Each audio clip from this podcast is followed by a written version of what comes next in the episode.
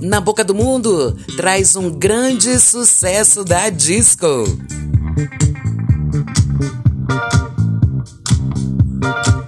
A Taste of Honey.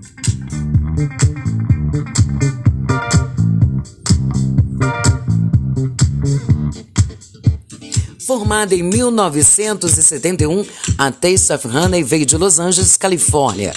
O grupo começou a melhorar o seu som no período de seis anos antes de ser descoberto pela Capitol Records.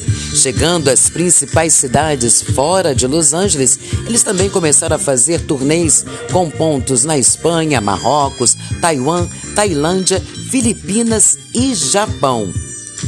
Ao voltar para Los Angeles enquanto tocavam em uma boate, eles foram vistos por produtores fonográficos que convenceram o então vice-produtor executivo da Capitol Records, Larkin Arnold, a lhes dar um teste e assinaram um contrato de cinco álbuns.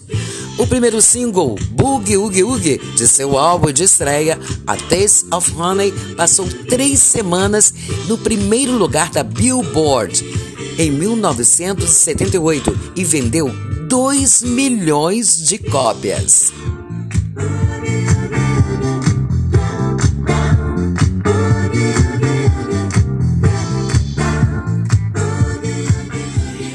Em breve a gente volta com mais história da disco para vocês. Esse é o Na Boca do Mundo.